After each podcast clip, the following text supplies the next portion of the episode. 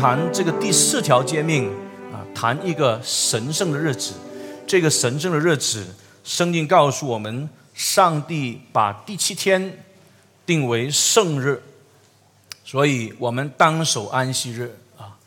七天里面，上帝特别把一天分别为圣，定为神圣的日子，要我们去遵守。这是第四条诫命。让我们看得非常清楚的。那我们要问的是什么呢？我们要问的是，这样在这里所提这个安息日，他为什么会特别提出来呢？如果你过去听我们讲解十条诫命，我们已经交代的很清楚，十条诫命最基本的性质还不是道德律啊，十条诫命的基本性质。是上帝与人立约的条文，我们已经交交代了这个《生命记》第四章、《生命记》第九章一些的经文，让我们明白这两块的板、两块的石板上面，上帝亲自用这个指头所写的话，它是上帝与以色列民立约的条文。因为是条文，我们就清楚知道。在条文当中，它有这种道德的诫命。我们也提起说，这样一种的约的条文，跟古代这个宗主国与附庸国 （suzerain vassal treaty） 宗主国与附庸国立约的条文是很大的类似。我们曾经说，当双方正式立约的时候，双方立约完毕之后呢？他们这一个条文阅文需要有一个盖印，这个盖印是宗主国在两方的这个立约的板上，他要盖宗主国的印。啊，按照这个 Merton Client，他对这个古京东文化的这个了解，他相信呢，在十条诫命上那个盖印就是守安息日。这个是上帝与以色列民立约永远的凭据，哪里知道呢？就是出埃及记三十一章那边提的很清楚，这个我们过去已经交代了。于是你可以发现呢，所有诫命的里面，十条诫命里面最常记载的就是第四条诫命，你有没有发现？从第八节一直到十一节啊，用了。比其他诫命更长的经文来去记载这个第四条诫命。那么，这个第四条诫命它是怎么会出现呢？这个第四条诫命它其实是基于回顾创世纪第二章一到三节所奠定的这个诫命。那现在，请你翻到创世纪第二章第一节到第三节。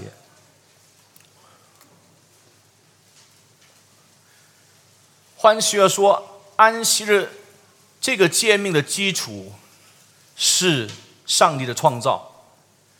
安息日诫命的基础就是创世纪二章一到三节，上帝创造的高峰是第七日。创世纪二章一到三节啊，我们一起来念，请大家站起来宣读上帝的话。第二章一节到第三节，我们恭敬的来去宣读上帝的话。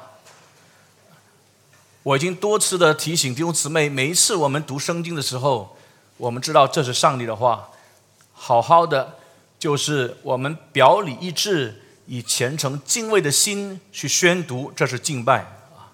上帝与我们同在啊！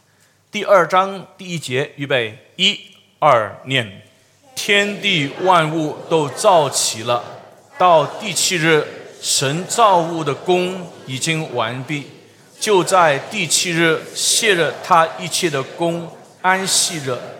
神赐福第七日，定为圣日，因为在这一日，神卸了他一切创造的功，就安息了。请坐。这三节的圣经记载。创造的第七日，我们知道呢，创造物的高峰是人，是第六日。但是，也许很很多人他不明白，整个创造的高峰不是停留在第六日，而是第七日。我们有没有想过是这样？我要重复这句话：如果从创造物来看的时候，的确，第六天人的被造是整个创造物的高峰。为什么？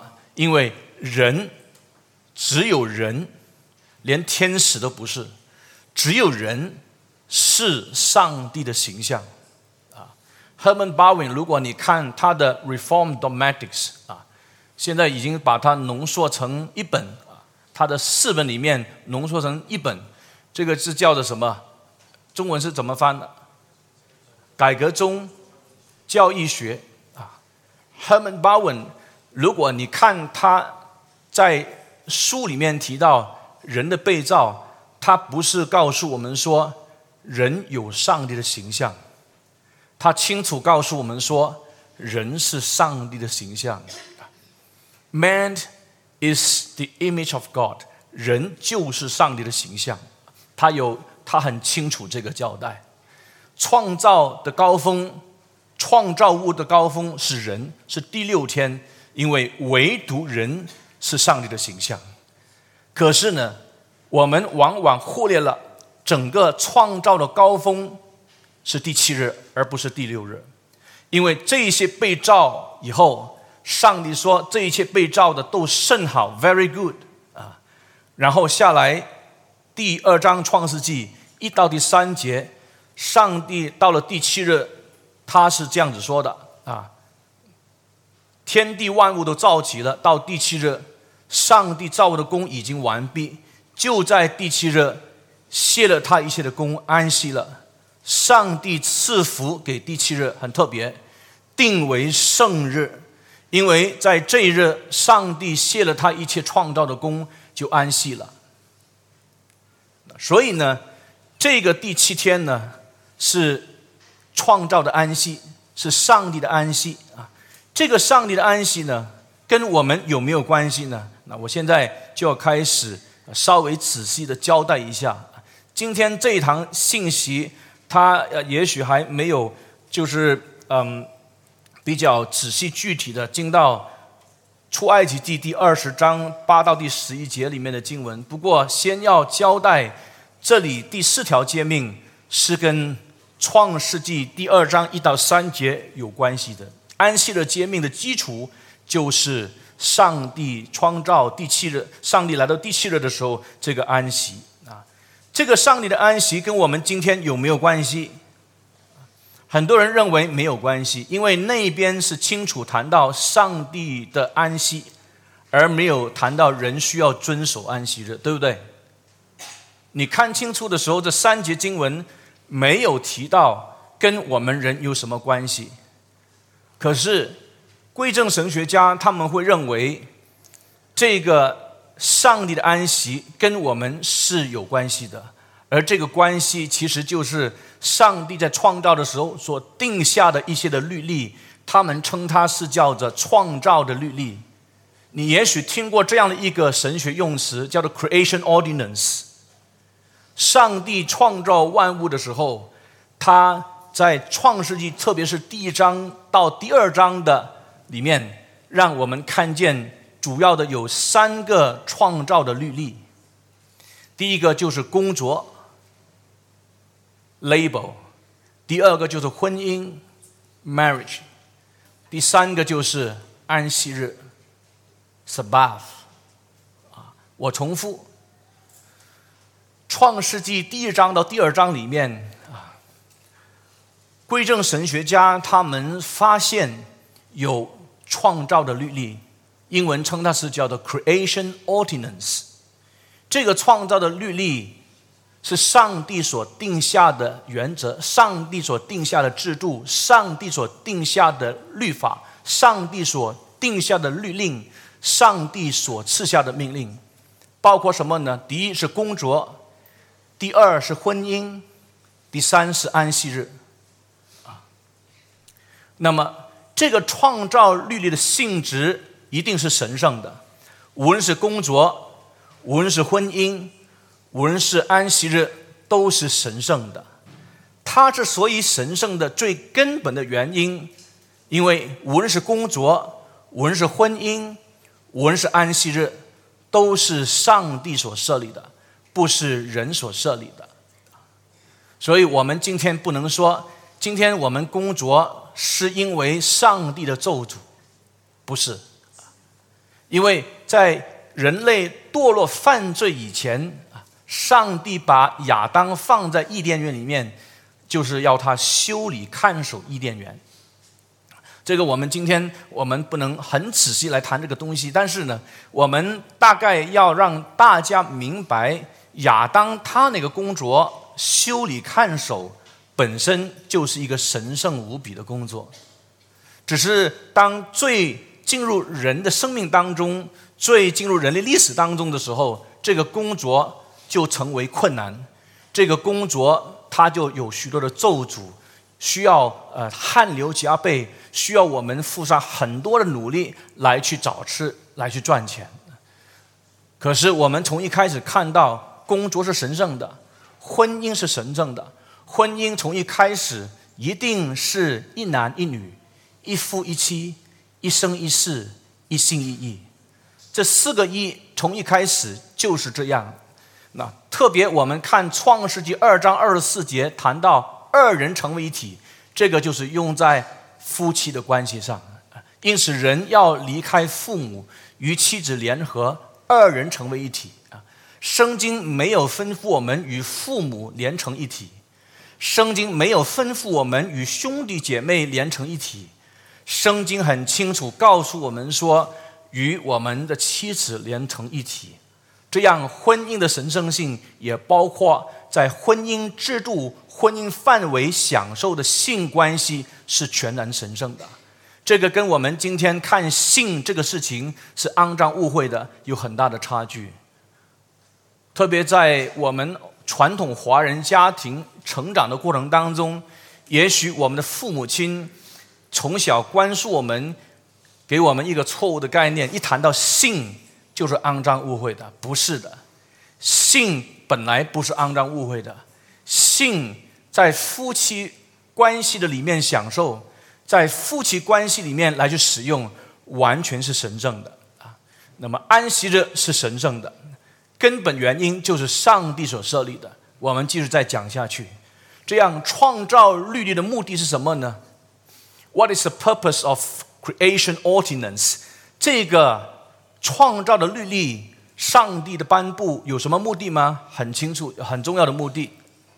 工作最后他要达到的目的就是治理。能治理这个世界的只有人，不是动物。人是上帝的形象，所以只有人能够代表上帝来治理这个世界。只有人能够代表上帝来治理这个创造界，所以你看到呢，这是人很神圣的工作。今天我们应当看我们的工作是很神圣的，特别你如果已经是基督徒，你明白这个工作的本身不是纯粹为赚钱的。这个工作的本身，其实本来就应当是要按照上帝的心意来去治理你工作的那那一块啊。举个例子，如果您是一个呃一个这个这个法官的话，你就应当按照圣经的原则，讲求公义、公平是上帝的宝座这样的一个概念来去审判很多的案件。今天最不。公义的地方，也许就是在法庭。今天最不公正的地方，很可能就是这一些读法律的。他们常常读法律的时候，就找法律漏洞，以致他们可以在他们的行业当中尽量找寻法律漏洞来去赚钱。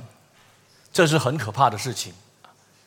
马来西亚这样的一个政权，马来西亚，你看到在过去一直到现在。所发生许多不公正的地方啊，也发生在法庭判断许多的不公正。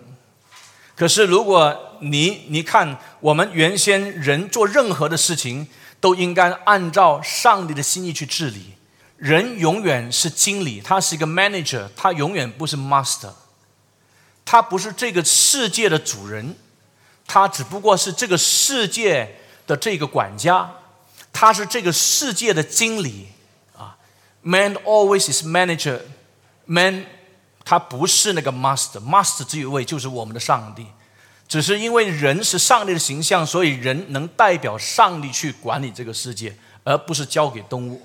今天只有动物园，我们去看动物，我们因为我们管理动物。你家小孩家里面养养一些鱼啊，也是在管理。所以我们管理动物，我们管理植物，没有可能就是动物来去管理人，那是不可能的。这是很清楚的这个秩序。那因为这个缘故呢，我们知道呢，这是何等的神圣啊！如果人没有犯罪，当然这个是不可能的事情。但是如果真的人没有犯罪，这个工作人按照上帝的心意去好好去治理这个世界，他就可以把荣耀归给上帝。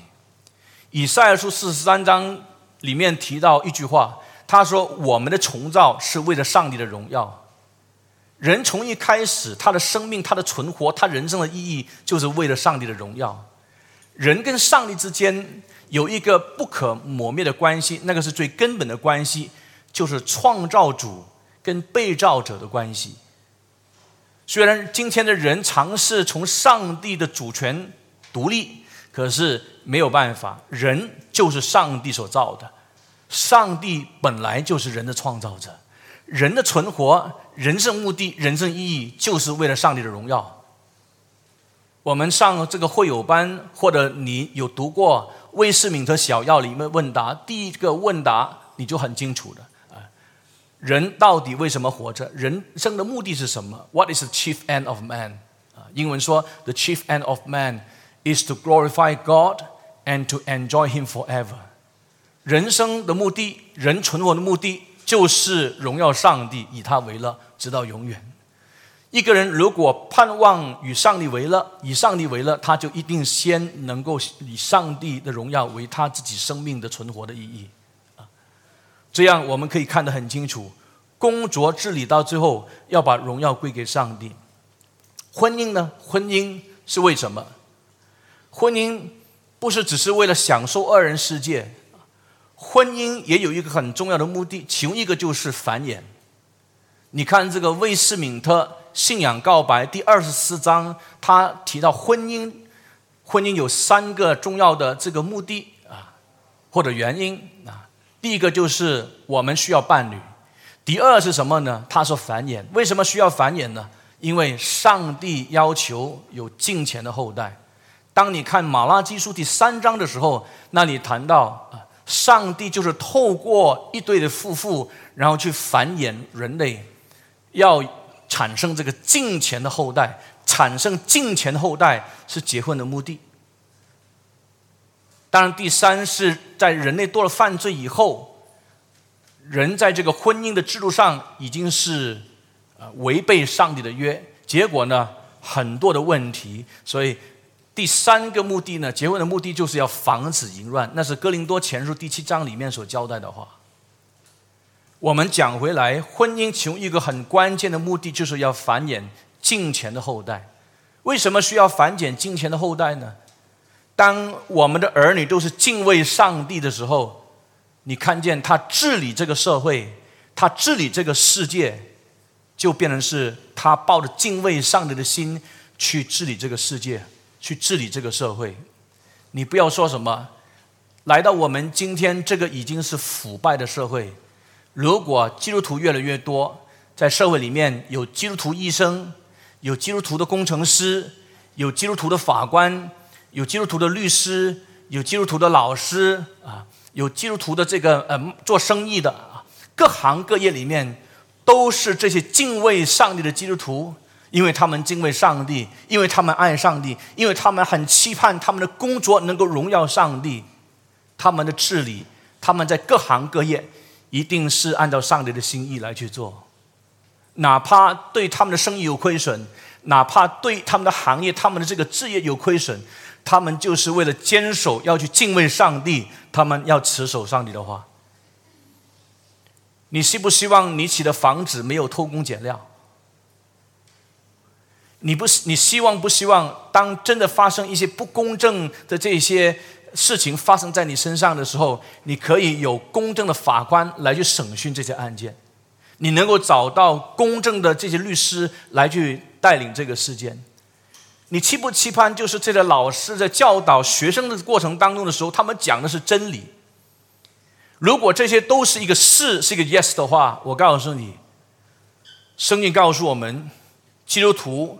他扮演一个很重要、神圣的职责，就是我们作为一个父母亲，从小要怎么样教导我们的儿女敬畏上帝，以致我们儿女长大，他清楚知道我为什么要读这这个，我为什么要读书，我到大学的时候我要选择怎么样的一个一个系，我为什么要选那个系，然后我出来的时候我工作因为什么要站在那个工作岗位，因为这是要荣耀上帝。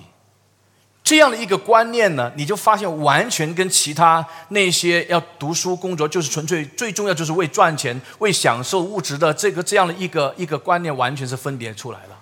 你看到完全不一样。所以婚姻其中一个目的就是要繁衍近前的后代啊。然后第三，安息日，安息日。就是上帝这个安息，在创世纪二章一到三节，到底有什么意义吗？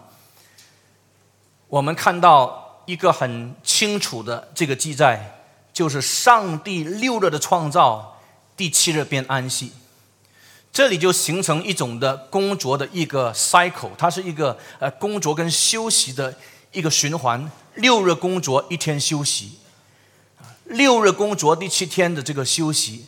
那上帝的安息是什么意思呢？啊，上帝的安息是表示上帝不做工吗？啊，所以从这里我们可以啊找到一个圣经根据，就是我们可以提早退休，因为上帝创造完的工作完毕之后就可以退休了。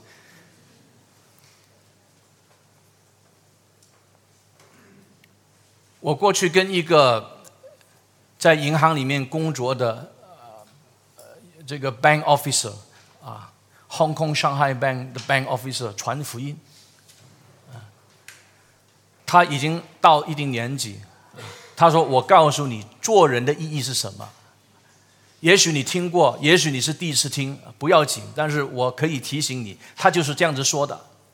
他说：其实人生很简单，这个叫做人生三部曲。我就问他说：哪人生三部曲呢？他说：人生第一步。”就是要好好读书，很简单啊！你在学生时代的时候，你的责任就是读书，而且要殷勤读书，好好读书，这个对不对啊？好像看来没有问题嘛。啊，他说人生第二步，读完书以后呢，就是好好工作。你就是要找一份好的职业。如果你没有好好工作，你就不能找到好的职业。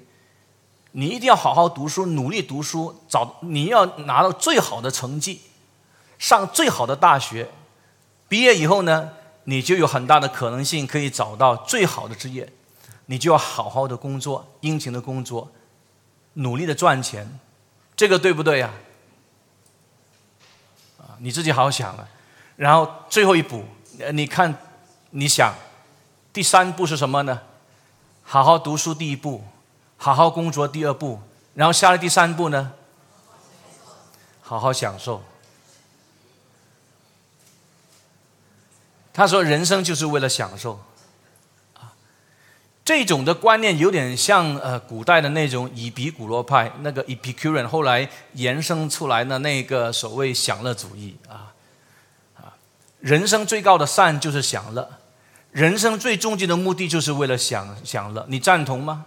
啊，所以好好读书，好好的工作，好好的赚钱，好好到最后就是好好享受，啊，这个不是原有的上帝起初设立工作那个那个目的，这个上帝的安息是不是表示上帝不做工？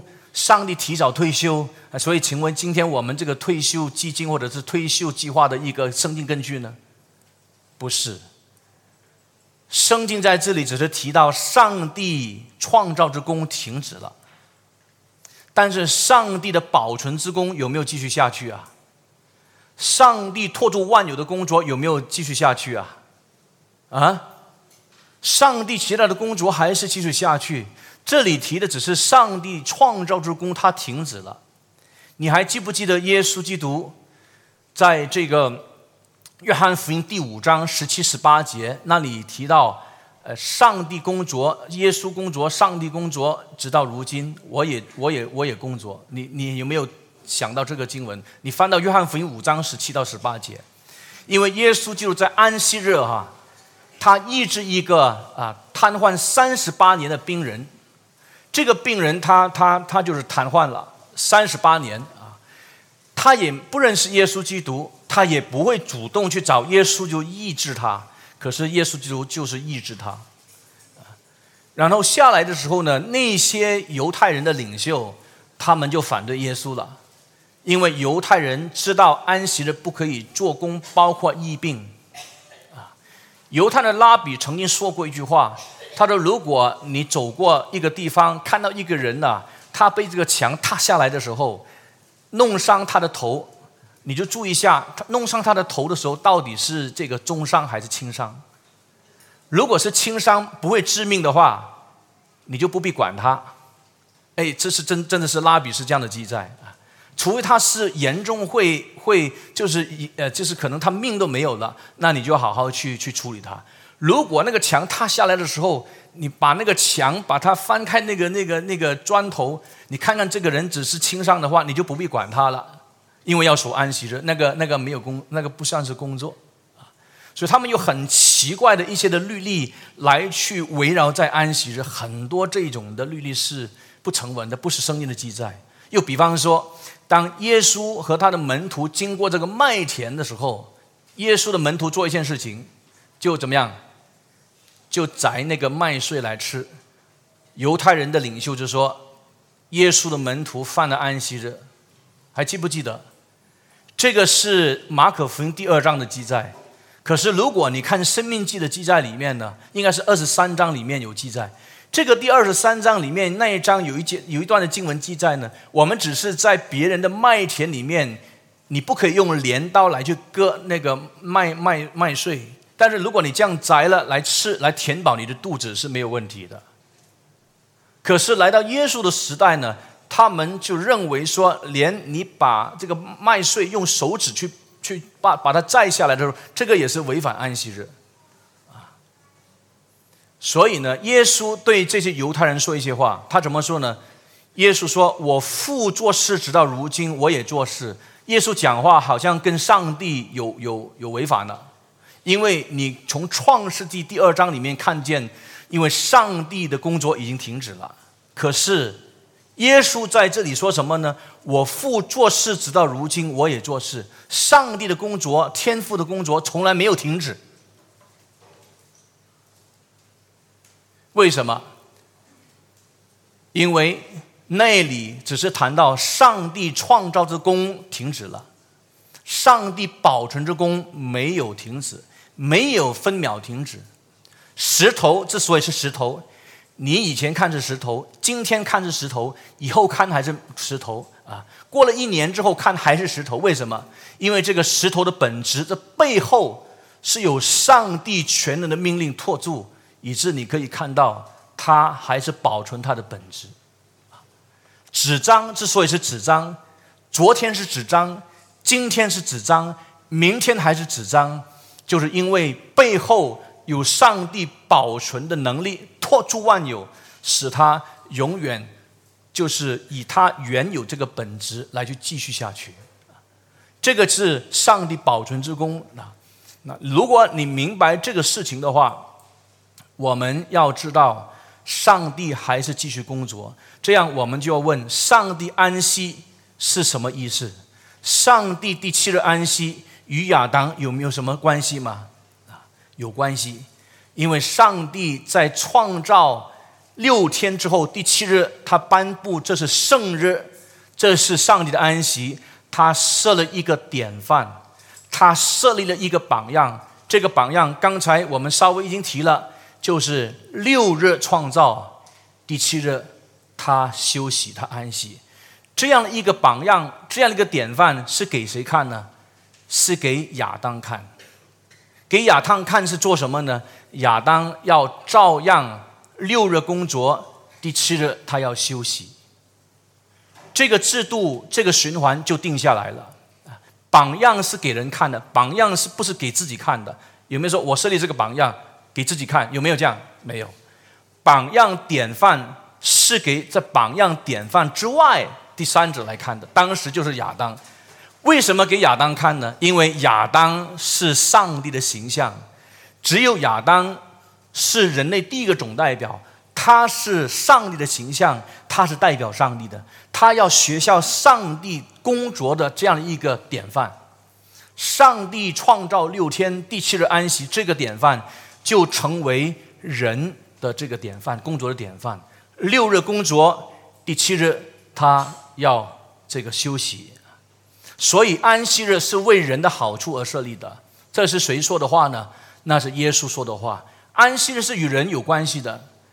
所以马可福音第二章二十七到二十八节，那里耶稣很清楚交代一件事情。他说：“安息日是为人设立的，人不是为安息日设立的。从一开始，这个安息日就是为人所设立的，为人的好处所设立的。所以安息日，上帝在创造时所定下这个安息日，跟人的安息是息息相关的。”安息日的意义是什么呢？如果你从字根来看的时候，就是停止。那你要说停止什么？它一定是停止工作，因为六日创造，第七天休息啊。安息 （Sabbath） 就是停止工作，以致我们可以有两个层次的休息。第一个层次的休息就是身体的休息，第二个层次的休息就是我们灵性的休息。人的休息不单是身体需要休息，人的休息也需要灵性的休息、灵性的更新。这样的安息日就是为人的好处所设立的。在摩西他写这个创世纪的时候，你要知道，在古今东的文化里面，他们找到一些古文明，其实他们当时也有类似这样的一种的啊啊啊制度啊。就是它是一个七日的，有一点点类似，可是呢，他们把第七日呢当成是凶日，他不会把它看成是好日子，就好像今天如果搬家的时候，我们会不会选择一个十四的日十四号来搬呢？四月十四号，你会选择这样的一个日子吗？你说我会，因为你是基督徒。如果你问那些。没有耶稣基督，没有信耶稣这些长辈，他们搬家，他们呃结婚，或者是这些年轻结婚，或者是这个开门做生意，会不会选择一个四月十四号来去做事情呢？很大可能性不会。你买房子会不会买一个四百四十四号？啊，你想象一下。所以现在呢，华人迷信了。这个投票日，这个这个这个什么提名日是四月二十八，四月二十八加起来是多少？十四，杀谁呀？啊，投票日呢？五月九号，五零九，五零九加起来多少呢？杀谁呀？啊，他们对目前这个政权已是恨之入骨啊。所以连这个他们都可以大做文章，只是我们不知道这个杀谁到底是希望联盟还是这个国政，我们不知道。啊，这可以是这边或者是那一边杀谁，我们不知道。所以不需要迷信这些，但是可以是成为我们一些的呃提醒啊。这些日子，华人会认为是一个凶日。当时这个第七日呢，他们找到一些古文明考古的资料里面显示呢，这个第七日啊，他们认为是凶日啊。可是你看到，当摩西他写创世纪来到第二章这里，很明显让这些当时从这个埃及被掳之地出来的时候，他看到上帝竟然把当时他们有些古代文明定为凶日的日子，定为什么日？定为圣日，Holy Day，Sacred Day。Holiday is a rest day。这个 rest 一方面是身体的休息，一方面是灵性的休息。这个灵性的休息就是敬拜啊。这个圣日之所以圣，是表明了上帝与人立约的圣。因为上帝与亚当是一个立约的关系，这一天分别为圣。亚当要学效上帝的典范，六天工作之后，第七天不单是身体休息，也是灵性的这个休息，就是敬拜他。预示出埃及记二十章八到十一节那里提到，你当纪念安息日，他用纪念。这个纪念不纯粹，好像我们今天跟我们的太太有这个什么结婚纪念日的纪念。不是说这个生日是纪念啊，不是这么简单。这个纪念是纪念上帝创造的作为，因为出埃及记二十章那边提到，我们是纪念这个安息日所谓生日，是因为六日上六日之内，耶和华造天地海和其中的万物，第七日便安息，所以耶和华赐福于安息日，定为圣日，所以我们纪念，我们纪念上帝的创造。你知道吗？当人堕了犯罪以后，人不再纪念上帝的创造，所以透过上帝的救赎，要使我们今天重新好好去纪念上帝的创造，因为唯独他是创造主，所以这个纪念的本身就是一个敬拜的行动。以色列民他要效法上帝的工作模式，六日工作，第七日安息。以色列民要在第七日要守为圣日，因为上帝定为圣日，这是很清楚的。于是呢，我们今天为什么有在一个礼拜里面七天？为什么我们今天是六天工作？有些现在五天制，有些是六天。总而言之，六天工作也没有问题。可是一定是有一天要休息。这个制度是什么时候开始的？人一直尝试去找找找找找找找，你看到呢？你看到没有办法，可是我们回到这个创世去看的时候，我们明白这个七天制度的一个循环是上帝所定的，人不能去破坏。当人破坏的时候，往往他过了一段时间之后，他没有办法继续下去。你知不知道，在古代其实不是一开始就是这个七天制度的。在过去的历史当中，你看到有些时候，他们把一天、把一周把它定成是八天，啊，把一周定成是这个五天，把一周定成是这个四天，啊，把一周定成这个十天，啊，在这个法国大革命的时候，因为你知道法国大革命，他们要全盘否定基督教信仰的影响，他们连这个七天这样的一个制度，他们也全盘否定。六天工作，一天休息，这样的制度，他全盘否定。这个法国大革命的时候呢，他们定一周不是七天，一周把它定十天。啊，一天多少个小时呢？一天十个小时。每个小时多少分钟呢？每个小时是一百分钟。这个是很奇怪的。呃，一百分钟里面每一分钟多少秒呢？一百秒。十个小时，一百分钟，一百秒。什么时候休息呢？第十天休息，不是星期天休息。如果基督徒他是在星期天他主日崇拜的时候，要被罚款，要受逼迫。基督徒星期天通常在法国在之前呢。他们是穿很好的衣服，呃，上礼拜堂去敬拜上帝。但是法国大革命那段时间，也就是从这个一七九三年开始，一直到一八零五年这十二年的里面，他们定了一天十个小时，一百分钟，一百秒，第十天休息。基督徒星期天不可以穿美的衣服上礼拜堂，要去教会是第十天，不是第七天。不是这个呃，或者是星期天，能够撑多久呢？撑了十二年。撑十二年这个过程当中，他们慢慢受了很大的压力啊。这种压力呢，到最后法国社会的当中，有一些甚至是精神崩溃，连很多非基督徒他们也受不了。撑了十二年以后失败，当拿破仑他上台执政的时候，又回去这个七天的制度。那么一百四十年，呃呃，这个过了一段时间以后呢，到了一九二九年到一九四零年，前苏联的革命也一样，他们定一周不是七天，也不是十天，乃是五天。五天好不好？啊，你一定拍拍掌了，五天很好。你说最好每一天都是玩耍，每一天不需要工作。他一周五天，不过他的五天是这样子。五天的工作，啊，这个不好不好不好，啊，五天怎么工作呢？百分之八十的人口工作，百分之二十的人口休息。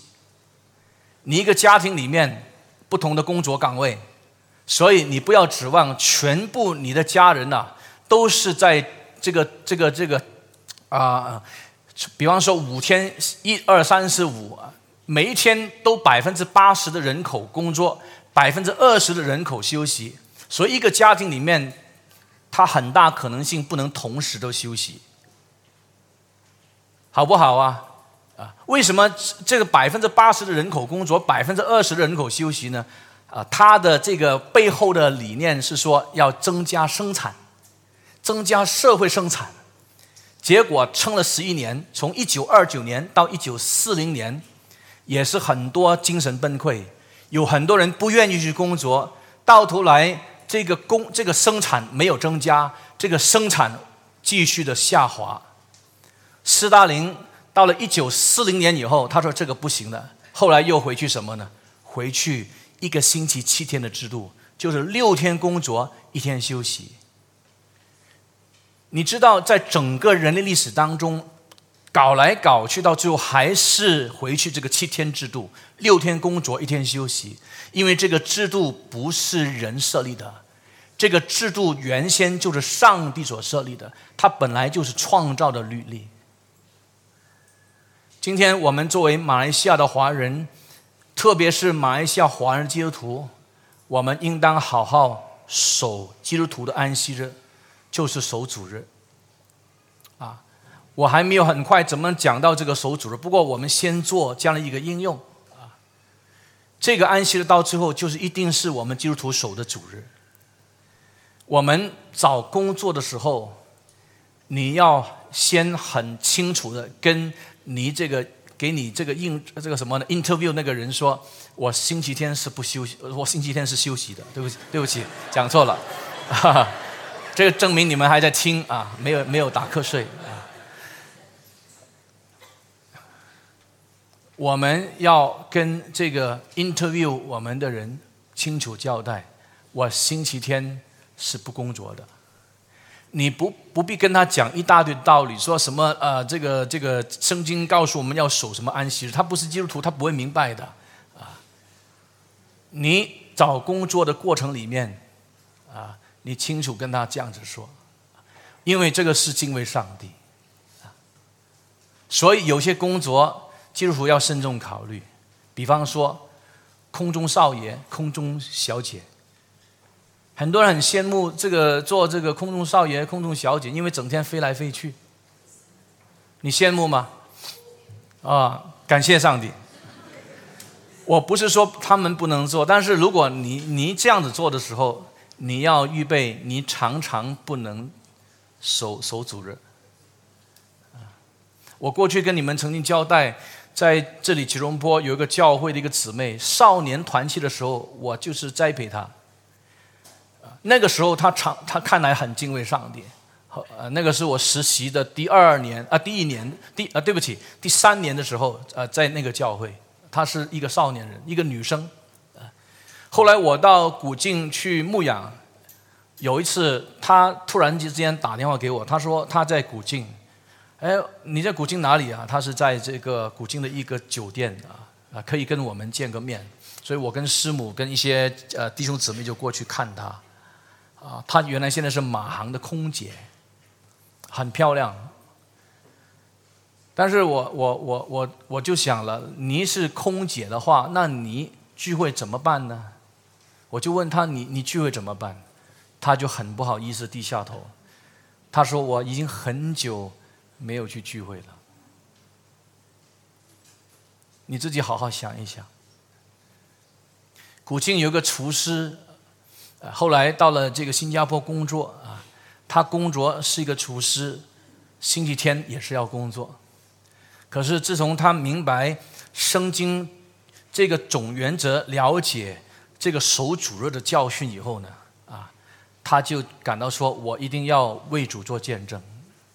嗯，后来他就离开他的这个职位，现在回到古晋，这个弟兄他做了一些买卖啊，他星期天要继续要要还是有一些挣扎，就是不工作啊，不过基本上现在他是不工作。我以前认识古今一个弟兄，他是全古今糕点材料的供应商，做糕点机器，这个这个做糕点的材料，他是总供应商。他告诉我，他星期天的生意是特别好，比平常的生意好好几倍。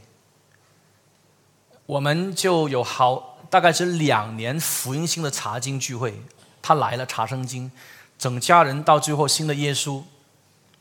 信了耶稣之后，这个就是很大的困难了。星期天开不开店？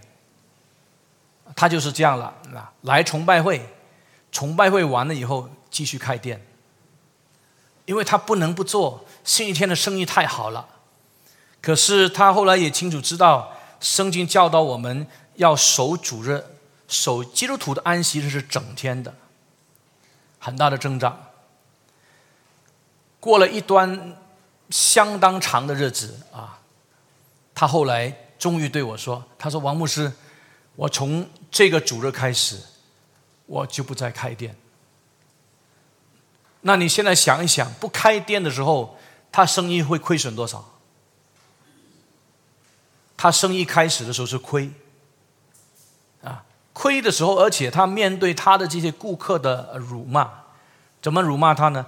啊，现在你赚到钱了。”礼拜天你的店都不开了啊！你这个这个眼睛已经长在上面了啊！讲了一些很不好听的话，他就嗯忍受，但是他坚持星期天还是不开店。后来怎么呢？后来先是亏，后来慢慢他平常的那个那个生意额比他星期天以前做的还要更好，那是上帝给他的怜悯。所以你会发现呢，星期天不开不一定是会亏钱。当然，我我也不敢说你星期天不开的时候啊一定赚钱，我不不能够这样子说。但是重点不是你赚钱不赚钱，重点是守主日。你还记得新加坡早期那个私家董那个呃老板呃老早期那个老板，星期天新加坡这整栋那个呃百货市场他是不开店的。只是到了后来，他儿子那一代就继续开。那个老的那个老板应该也不在了啊。他敬畏上帝。星期天，新加坡其他四周围这些百货市场都开店赚钱，最好的时机，他就是不开店，他就要守主日。你也记得这个叫什么 “Every Little 的那个故事，他的见证，一直到今天，人还是会认为他在在这个赛跑事业做了最好的见证。No run on Sunday 啊。No run on Sunday. Sunday is a sacred day，是要守主日。我巴不得我们今天在这里听到的基督徒，我们知道这一天是上帝定为圣日，是分别为圣，要我们去遵守的啊。以后我慢慢会交代怎么从这个安息日慢慢转成主日，然后怎么去守啊啊，应该用怎么的态度，怎么的这个原则去守这个主日啊。这样就可以帮助我们有很多的醒悟。这个守主日不是给我们捆绑啊！很多基督徒他问错了啊！星期天哪一个能够什么事情可以做，什么事情不能够做？哪一些我能做，哪一些不能做？这个不是对于安息的这个这个态度，或者是应当问的问题啊！要怎么问啊？以后我们清楚交代。今天先不说啊，先谈到这里呢。让我们明白七天当时这个日子的神圣性，跟我们作为基督徒七日的头一日，我们守主日，成为分别为圣、敬拜上帝很重要的时机。所以，当我们基督徒每一个星期天这样来聚会的时候，不单是敬拜上帝、纪念上帝的创造，而且我们对全世界的人宣布，我们是上帝的约民，We are the covenant people，因为这是约的记号在我们身上。如果你问我的话，除非逼不得已，甚至在国外旅旅行的时候，我都不很很，我很不期盼。我会 miss 掉那个主日。如果真的是会 miss 掉主日的话，在还没有去旅游以前，先好好找那个地方有没有那些真正看重上帝道的这个教会去崇拜。如果没有的话，这个旅游胜地这么美，这么美的话，如果你问我，我的立场是我都不会去，因为我认定这是上帝的吩咐，这是敬畏上帝的这样的一个立场。比你去看一个风景来的更重要，啊，不看那个不会死。但是我这个呢，我们明白需要向上帝负责任。愿上帝帮助我们，我们站起来祷告。我们说敬畏的主，我们求你自己，在我们守主日的事情上，你全然得荣耀。愿我们在守主日的过程，我们敬拜你。纪念你的创造，纪念耶稣基督的重造，我们也向全全世界来宣布，我们是属你的子民。立约的记号在我们身上，我们向全世界来宣告，这是你所定的圣日，我们要如此见证你。上帝啊，固然我们在守主日的过程，我们依然有软弱。我们在守主日的过程，我们有挣扎，可是求上帝，你赐给我们耶稣基督的爱，诸般的恩惠在我们身上，常常感动我们，让我们知道主耶稣基督，你已经为我们牺牲，你成就的这样的一个日子，要叫我们常常的纪念。愿主耶稣基督在我们守主的过程当中。让我们能继续反映你的圣洁，反映你的公义，反映你的怜悯，反映你的智慧，反映你在我们生命当中的主权。但愿主垂听我们的祷告，保守在这里聚会的圣徒。倘若他们的工作上的确有这方面的困难，愿上帝赐给他们刚强、仁爱、谨守的心，勇敢去面对。也求上帝，你赐他们恩惠，帮助他们去克服这许多的困难。愿主垂听我们的祷告，奉耶稣基督得胜的名祈求，阿门。